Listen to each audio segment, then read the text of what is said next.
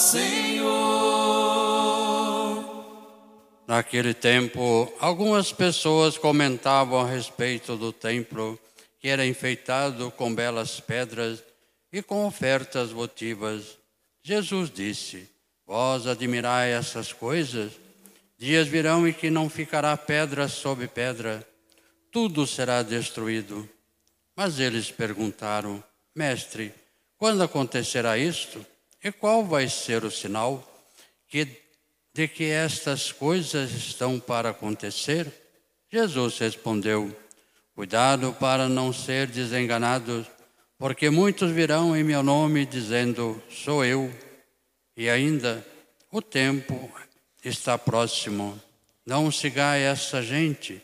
Quando ouvirdes falar de guerras e revoluções, não fiqueis apavorados. É preciso que estas coisas aconteçam primeiro, mas não será logo o fim. E Jesus continuou: Um povo se levantará contra outro povo, um país atacará outro país, haverá grandes terremotos, fomes e pestes em muitos lugares. Acontecerão coisas pavorosas e grandes sinais serão vistos no céu. Antes, porém, que estas coisas aconteçam, sereis presos e perseguidos, sereis entregue às sinagogas e posto na prisão, sereis levado diante de reis e governadores por causa do meu nome. Esta será a ocasião em que testemunharei a vossa fé.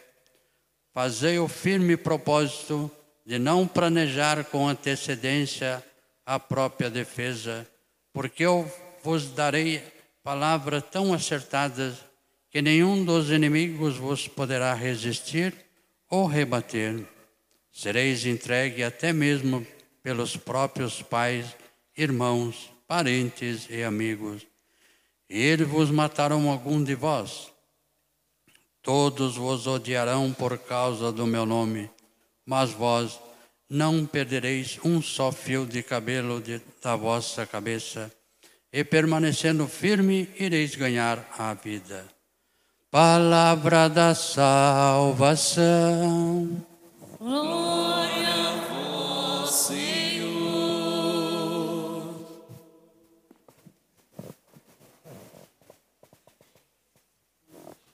Queridos irmãos e irmãs, celebrando o 33 domingo do tempo comum, nós estamos bem pertinho já do final do ano litúrgico. A gente sabe que a igreja, né, tem um ano litúrgico e o nosso ano litúrgico acaba no domingo que vem. Termina o ano litúrgico, o ano C. E nós começaremos um outro ano litúrgico, o ano A.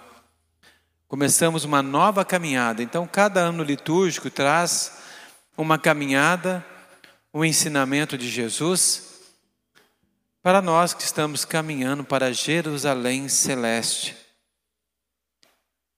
E justamente devemos ter esse olhar na Jerusalém celeste. Domingo que vem vamos celebrar no 34º domingo Cristo Rei. É o último dia do ano litúrgico, é onde acaba o nosso ano litúrgico. E como todo ano, todo ano, final de ano, nós também fazemos as nossas reflexões da nossa vida. No ano civil a gente faz isso. Quando chega o final do ano, né, a gente vai ver isso no final de dezembro, a gente começa já a fazer uma reflexão da nossa vida, como que foi a nossa vida durante todo esse ano. Quais foram os nossos erros que nós queríamos consertar para o próximo ano? E quais são os nossos projetos também para o próximo ano da nossa vida? A gente sempre coloca né, algum plano diferente. Ah, esse ano que vem eu quero estudar, esse ano que eu quero fazer tal coisa. Então, todo final de ano a gente reflete a nossa vida. É assim, civilmente, né? E no ano litúrgico também. Chegando no final do ano litúrgico, ele nos convida a refletir e, no último dia do ano litúrgico, assumir Jesus como nosso Rei. E a refletir a nossa caminhada, a nossa vida também. Por isso, durante mais de um mês, né, nós estamos caminhando com Jesus para Jerusalém e ele vem nos ensinando cada dia. E essa semana ele começou a nos falar desse reino de Deus que vem, do Filho do Homem que virá, da segunda vinda de Jesus. Mas Jesus explicou durante a semana que esse reino de Deus que vai vindo, ele é o reino de Deus que não vai chegar ostensivamente. Ele é um reino que vai se solidificando, vai se construindo no nosso dia a dia, na nossa caminhada. Esse reino já está no meio de nós. E ele vai se solidificando cada vez mais conforme nós vamos vivendo a bondade e o amor de Deus em nossa vida. Quando nós buscamos viver esse amor de Deus, a bondade, esse reino vai se solidificando. E é justamente isso que Jesus começa a nos falar agora, dessa vinda do reino de Deus. E aí Jesus começa a olhar que aquela pessoa ficava admirado com o templo de Jerusalém, por causa que tinha muitas pedras bonitas, e era algo bem ostensivo assim, bem bonito, bem firme. Parecia eterno. Mas Jesus fala: vocês admiram com essas coisas? Diz que não sobrará pedra sobre pedra. Jesus referia-se né, à profecia que Jesus fala nessa passagem, é a destruição de Jerusalém. A gente sabe que Jerusalém, pelo exército de Tito, vai ser destruído no ano 70. Será totalmente destruída. E não vai sobrar pedra sobre pedra. A única coisa que sobrou da Jerusalém antiga foi um pedaço do muro do templo, um pedaço, que conhecemos como o Muro das Lamentações. E ainda é só um pedacinho, ali eles completaram o resto. Mas tem um pedacinho e uma sinagoga do lado do Muro das Lamentações. Então o que sobrou foi aquele pedacinho. Mas, quando Lucas escreve o Evangelho, é mais ou menos nos anos 80. Dez anos depois da destruição de Jerusalém. E começa então essa destruição de Jerusalém, parecia para eles o fim do mundo. Parecia e todo mundo começou, muita gente começou a pregar sobre o fim do mundo. Começavam a pregar sobre o fim do mundo, sobre a vinda de Jesus. E São Paulo diz, São Paulo não, é, Lucas vai dizer, né? Justamente isso. Não siga essas pessoas que fazem essas profecias de fim de mundo. Geralmente, muitas vezes na nossa vida, nós vimos, né? Sempre de vez em quando, em vez em tempos, né? Aparecem pessoas pregando sobre o fim dos tempos. Jesus diz para não seguir essas pessoas. Não sei se vocês lembram, né? Na toda virada de séculos aparece isso, né? No, em, isso vocês não lembram, é que foi em 1899 para 1900, teve também muita gente com profecias de fim de mundo. E agora também, né, no ano 1999, quem viveu nessa época, né, na virada do século, deve ter visto muita gente falando de profecias de fim de mundo. Eu cresci ouvindo isso desde criança, falando assim: ano mil chegará, ano mil, mil não vencerás, né? Nossos pais, avós falavam muito disso. Uma profecia que o mundo acabaria no ano 2000. E nós estamos em 2022 já, né? E falava que o mundo acabaria. Então, na época, eu lembro que em 1999 eu estava em Taubaté, morava em Taubaté. Era estava no final do meu ano, no meu último ano de seminário. E a gente via muito falar de fim de mundo, tinha muitas seitas, grupos de pessoas que apareciam falando de fim de mundo. Lá em Taubaté, porque as regiões lá, teve um lugar que a pessoa arrumaram uma fazenda e um grupo de pessoas se fecharam nessa fazenda, com comida, com tudo, falando que o mundo ia acabar, e só eles iam ser salvos. O que aconteceu com essas pessoas? Não sei. Depois que aconteceu com essas pessoas, que o mundo não acabou, né? Mas eles falavam assim que o mundo ia acabar. E eram pessoas que saíam pregando isso e um monte de gente seguia isso, cegamente. E o mundo não acabou. Então falava de fim de mundo e tudo mais. Eu lembrei desse fato porque eu estava em Taubaté e era muito forte isso, né? Desse época, exigia vários grupos, não só no Brasil, mas no mundo inteiro, falando de fim de mundo e tudo mais. Jesus diz: não siga essas pessoas. Jesus fala aqui né, que logo haveria perseguições, e tem as perseguições, né? Depois dos anos 80, na época de Jesus, na época de São Lucas, melhor dizendo, quando foi escrito o Evangelho, começou as perseguições. E Paulo, né, vai morrer nessas perseguições também no final. Começa a perseguição ao cristianismo, começa as perseguições. Mas Jesus diz que isso não é o final.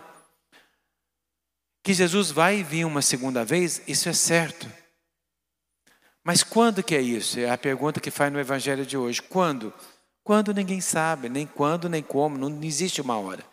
Esse reino de Deus que está vindo, que vai acontecer, essa vinda de Jesus, já acontece no nosso dia a dia, já acontece quando nós encontramos com Jesus no final da nossa vida. É algo que está acontecendo, apesar que acreditamos na vinda de Jesus no fim dos tempos. Mas Jesus nos convida, queridos irmãos, a olhar o final da nossa caminhada no olhar do Cristo Rei fixar nosso olhar no Cristo Rei, no seu amor, e preparar esse mundo de justiça e de paz para que esse reino de Deus aconteça. Por isso nós começamos agora, daqui, passando o próximo final de semana, nós iremos a começar então o advento. Advento significa espera, espera que o Senhor que vem.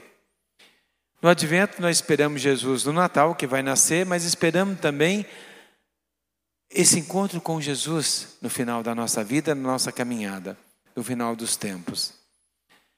Jesus é o grande juiz, só Ele é o juiz, não nós. E aí, São Paulo vai falar na segunda leitura sobre a nossa caminhada, a nossa vida. São Paulo diz, fala do trabalho.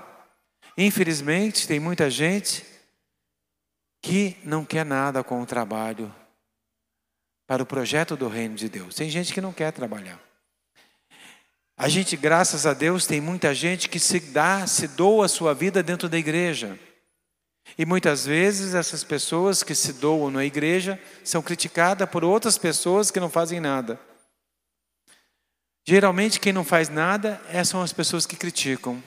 Porque quem faz sabe o trabalho que dá a fazer e tem paciência mas quem critica muito é porque, infelizmente, não faz nada. Infelizmente não faz. E São Paulo fala sobre isso. Sobre aqueles que não trabalham, sobre aqueles que não se colocam a serviço. E ele dá o exemplo que ele trabalha para se sustentar, ele trabalha para o projeto do reino, ele trabalha. E às vezes nós ficamos, a pessoa que fica sem nada, é justamente as pessoas que fofocam, que falam do outro, que atrapalham quem está fazendo. É o que acontece, na vida é assim normal, é tudo normal. Então Jesus nos coloca sobre isso. Eu lembrei de uma história de um rapaz que chegou para o padre e falou para o padre: Olha, padre, eu vou, ah, eu vou largar a igreja, padre, não vou participar mais não. E o padre perguntou: Por que, que você vai largar? Ah, eu estou cansado. A gente chega na missa, a gente vê pessoas conversando no celular, pessoa conversando com a outra, pessoa que está mais preocupada em falar da outra, criticar e reclamar. Aí eu chego, fico lá, fico vendo essas coisas, desanimei já, não quero mais. Aí o padre falou: tá bom, você quer deixar? Você pode deixar. Mas eu gostaria que você fizesse uma coisa para mim, antes de você deixar a igreja. Ele falou: o quê? Aí o padre mandou ele pegar uma bandeja e colocou vários copos de água em cima da bandeja. E falou assim: Eu quero que você dê umas cinco voltas dentro da igreja, na hora que o pessoal estiver lá. Quero que você dê umas cinco voltas com essa bandeja sem derrubar a água. E aí o rapaz catou a bandeja todo seguro e foi. Deu uma volta dentro da igreja, deu outra volta, deu outra volta, deu outra volta. Aí quando ele acabou, ele foi entregar para o padre. E o padre falou: Você viu alguém no celular? Ele falou: Não. Você viu alguém fofocando, conversando com outro na mesa? Ele falou: Não. Você viu alguém olhando, mexendo, fazendo alguma coisa? Ele falou: Não. Ele falou: Por que você não viu? Ah, foi, eu estava concentrado no meu copo, para não derramar. E aí o padre disse para ele: Justamente. O problema nosso é que às vezes a gente chega na missa, a gente fica olhando para todo mundo. A gente não fixa naquilo que é importante, que é Jesus. Quando nós colocarmos nossa atenção no Cristo, na nossa caminhada, na nossa vida, a gente não vai ter tempo para ver as outras coisas. Uma vez na paróquia que eu estava, né, a pessoa falou assim: ai, padre, eu não gosto porque eu sento lá atrás e eu fico vendo as pessoas, né? Falei, então faz o seguinte: a partir do domingo que vem, você vai sentar no primeiro banco, aí você não vê ninguém atrás. Aí você não vai ter problema de ver alguém fazendo alguma coisa errada. Mas é justamente isso, colocar nossa atenção no Cristo. E a liturgia de hoje nos convida justamente a isso, a olhar o nosso olhar no Cristo, que é o nosso Rei. Por isso que domingo que vem a gente vai comemorar Cristo Rei, a colocar nossa atenção no Cristo. Não dar ouvidos a essas pessoas que falam de fim de tempo, cada vez vai falar, né? E Jesus pede para a gente não seguir, a gente ser firme, mesmo nos momentos difíceis, que ele fala ali das perseguições, mesmo que é um momento que a gente não é compreendido, até pelos membros da nossa família, não somos compreendidos, mas devemos ter a nossa fixação, nosso fixo, né, o nosso olhar, a nossa atenção, melhor dizendo, a nossa, o foco ser Jesus. Aí a gente não vai errar o caminho a gente não vai se perder no caminho. Então Jesus nos convida hoje, queridos irmãos, a ter essa firmeza, colocar o nosso foco no Cristo Rei, que domingo que vem a gente vai comemorar esse Cristo Rei, Senhor da nossa vida. E vamos começar uma nova caminhada, uma nova oportunidade. Então nós temos esse domingo, até domingo que vem, onde nós vamos assumir Jesus como nosso Rei, nós temos essa semana para refletir a nossa vida. Como está a nossa caminhada espiritual? Como está o nosso caminho? Como está o nosso trabalho dentro da igreja? Como está a nossa caminhada em casa, no trabalho, na escola? Como está a nossa caminhada espiritualmente falando? Eu estou rezando, eu estou caminhando com Deus, eu busco a Deus, eu ajudo o irmão, vivo a bondade, vivo o amor. O reino de Deus está presente na minha vida ou não? Então, essa liturgia desse domingo, até domingo que vem, durante a semana, vai ser uma reflexão para que nós possamos abertamente, sinceramente, assumir Jesus como nosso Rei, como nosso Senhor. E confiar naquele que Ele diz, não tem o tempo certo nem a hora certa, mas o reino de Deus vai acontecer e acontece no dia a dia da nossa vida. É no dia a dia que nós alcançamos a santidade, é no dia a dia que nós alcançamos o reino de Deus, o amor de Deus, o nosso encontro com Jesus. Nós fazemos isso diariamente. Então, queridos irmãos, busque essa semana, aproveite essa semana e assuma Jesus na sua vida. Assuma Jesus como Senhor da sua vida. E seu Senhor, que significa Jesus ser o Senhor? É Ele que vai coordenar, é Ele que vai conduzir a minha vida. Então, que nós possamos, queridos irmãos, deixar Jesus nos conduzir. Pensando nisso, então, eu convido a todos a ficarmos de pé. E confiante nesse grande amor de Deus, vamos colocar em Deus também os nossos pedidos, antes professar a Deus a nossa fé. Creio